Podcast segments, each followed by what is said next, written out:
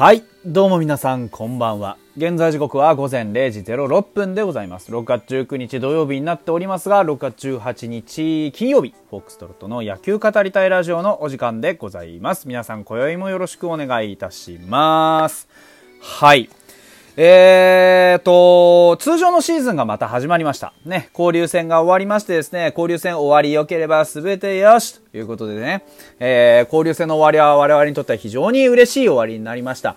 あの、伊藤くんがね、まあ、初タイトルと言ってもいいでしょう。ね、えー、獲得しまして、ね、えー、かなりね、こう、プラスのイメージで終わることができました。まあ、実際はマイナスのね、あのー、ことは、まかなり多かったんですけれども、でもそれにしてもね、かなりプラスで終わることができたというのは事実だというふうに思います。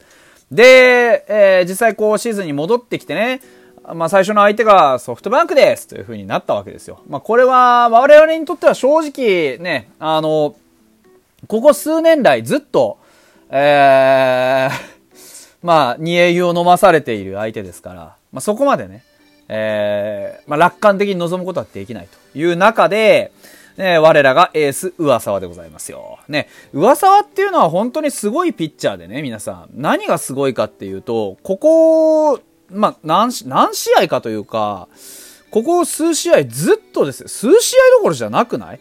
あのー、開幕初戦2戦目とあまり調子良くなくて、で、なんかこう、微妙なピッチングだな、今年はって思っていた、その次のピッチングからもうずっとクオリティスタートかハイクオリティスタートしかしてないんですよ。クオリティスタートっていうのは6回3失点ですね。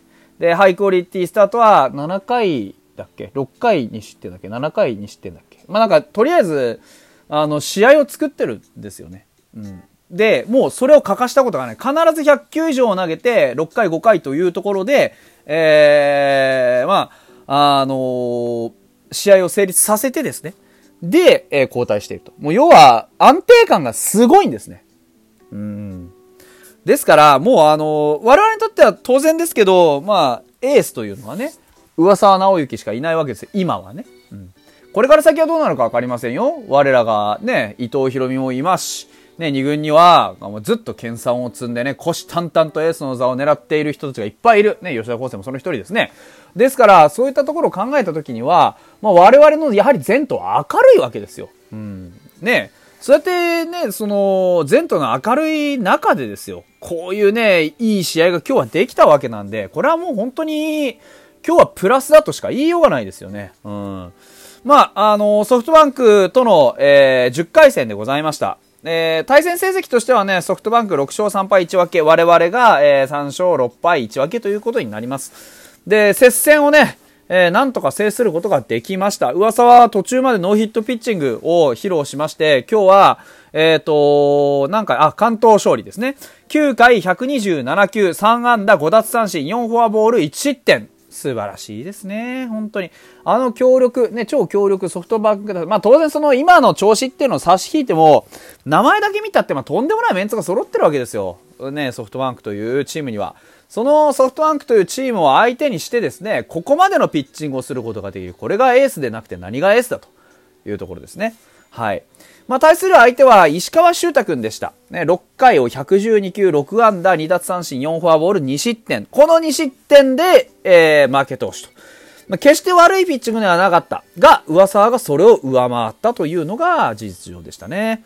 で、その後、加山、えー、田浦、つもりという風に、えー、結んでおります。で、まあ今日ね、ファイターズが、まあ勝ったのは、なんでっていうと、あの、我々がどこかにね、置いて忘れてきたと思っていた長打、それもホームランというやつが2本ポンポンと出たからです。で、その2点を、えー、噂にごめんな、これしかあげられないけど、ということであげるわけです。で、そうすると噂は、いや、これだけあれば十分だ、見てろ、というところで、はい、関東、というところね。あの、1失点は実はボークというやつなんですが、まあ僕もちらっと動画見た、見ましたけど、まああれボークって取られたらもう何も言うことはないですね。逆に、逆にない。もうあれがボークだって言うんだったらもう仕方がないよ。うん。だからこれからもボークの恐怖に怯えながら投げ続けるしかない。あんなもんでボークとか言われたらまあ試合にならないので、うん、まあだから、なんかあんでしょうね。なんか気に入らなかったんじゃないですか？よくわかんないけど。あのー、実は隠れソフトバンクファンとかでね、なんか、あのー、完封されるの尺だったとかそういうことなんじゃないですかね。まあ日本の審判がフェアだと僕一つも思ってないので、うん、まあそういうことですよね、多分。わかんないですよ。まあこれは僕がちょっとイラッとして発言したことですけど、でも本当にあのー、旗から見てる僕でさえこうやってイラッとするのに、まあ、当然ね、栗山監督も出てきて抗議はしたわけですけれども、でも、一番やはりね、あのー、あれだったの冷静だった、こう、噂はですよね。本当に褒められて叱るべきかなというふうに思います。で、何ですか？その後に、まだ僕は野球を知らないんだな、みたいなことを言って、ね、いや、ほんと、できてるなと思って。でもそうですよね。まあ、これが、あ僕と取られてしまうようなのもまた一つ野球なんだなと思って自分をちゃんと納得させることができる、この精神性の高さっていうのも、噂直之の一つの、まあ、ステータスというかね、そういうこう、価値ですよね。うん、というふうに思います。だからこそ、このね、後ろの回8回、9回っていうのもしっかりね、えー、抑えることができました。で、9回127球。だから、あれですよ、ファイターズとしてはね、その、関東をさせる、させないの基準ってのはここでしょうね。うん、9回を130球前後でまとめられるんだったら行ってきなさい。そうでないんだったら交代ですよ。っていうところでしょ。だから、8回で110球、まあ、うん、まあ、今今日に関しては本当に噂が全然打たれる気配がなかったっていうのと、うんと、石川直也がね、石川直也じゃない、石川亮が、なんで直也って言った？石川亮がね、本当にあの、攻めのピッチングをずっと続けさせていて、えー、のらりくらりとかわすようなピッチングではなくて、本当にあの、攻めるべきは攻め、えー、そしてね、引くときは引きっていう、なんていうんだろう、メリハリの効いた投球をすごくさせていましたよね。まあ、ちょっと詳しく僕もあの、すべてを見たわけじゃないんですが、かなりね、えー、相手のバッターが早い段階で打ち損じるっていう球が非常に多かったんですよ。で、初回も実際12球のまあ、かかってるんですけど、2番の中村晃は外角低めのストレートに手を出して2球で仕留められています。で、2回の裏はソフトバンクの攻撃は柳田から始まるんですが、柳田も1球で仕留めてます。で、甲斐拓也も3球三振なんですよ。で、こういう、あのー、一人の打者に手間をかけないっていうピッチングが随所に現れていて、すごかったんですよね。で、かといえ、思えば、3回ですよ。3回の、あのー、先頭バッターにフォアボール出しちゃいましたっていう時って、あの、8番の今宮にパパッと送りバント決められて、いや一死二塁でどうしようっていうところから、あの、合計で23球粘ってるんですね。だこれもまたすごいですよね。松田を3球で仕留めた後、9球、11球という、この、あのー、得点圏に送られてから球数を惜しまない。ここのメリハリだと思うんですね。得点圏に至るまではしっかりと短いあの投球間隔で攻めていって、得点圏に行きましたってなったら、球数を惜しまずしっかりと組み立てて攻める。このメリハリが効くからこそ、噂は長い回を投げられているんだっていうのが、よくわかる試合だったなというふうに思います。すべてが思い通りじゃなかったにせよ、そういう意識で投げているからこそ、こういう結果がついてくるというわけでしたね。はい。あまりあの、噂ばっかり攻め、あ、攻めてじゃない、褒めてもあれなので、浅間くんと石井くんの話。今日ね、正直仕事したのは浅間くんと石井くんだけです。二人が4アンダーを放って、1ホームランずつで1打点ずつ上げてるので、ほぼその二人しか働いておりません。あとはナベリョと野村祐希が1本ずつヒットを打っただけです。中軸は何やってんだという話でございますね。でも、その若手のね、浅間くんと石井くんがしっかりと自分の打撃のいいところっていうのを引っ張り出してくれたっていうのは、ね、自分の色をちゃんと使ってくれたっていうのが嬉しいじゃないですか。浅間くんね、昨日僕は浅間くんについての、えー、お話をあげましたが、その浅間くんについてのお話の中で言っていた低めとかね、その変化球とか言ったところをきちんと手が出るんだったらそこを振り、振って強い打球を打たないといけないよと言ったそのまんまでしたね。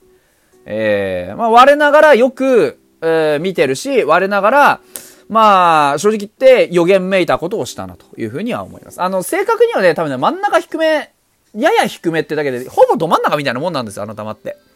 で、ただ、やはりあそこにしっかり手が出て、それを強振、フルスイングして持っていくことができた。これあの、パワーではなくて技術で打ったホームランだと言っていいと思います。しっかりバットの上にボールを乗っけてね、えー、綺麗なスイングで綺麗な、あ放物線のホームランを放っておりました。。で、本当に場面が良かったですよね。えー、5回の表でしたか。浅間くんのホームランは、本当あの、ここっていうところで、打ってくれたと思います。本当に。あの、先制点、この5回の先制点、1点ってのは重いですやっぱりこの展開でね。うん、なんてだって4回、まあ、5回、そうですね、4回まではノーヒットで来てるわけですから。で、ノーヒットのまま5回裏にホームラン、5回表にホームランで1点先制して、で、その後に初めてヒットで出ましたみたいな感じですから、1点も2点も相手の、えー、バッターの対応が遅れてるよっていう中で、我々が一発構成で勝ったってのは非常に価値がありますよね。そう。で、石井くんの追加点も見事でした。あのー、やはりね、石井くんの良さってのはこういうところですよ。うん。あの、しっかり振っていくことができるっていうね。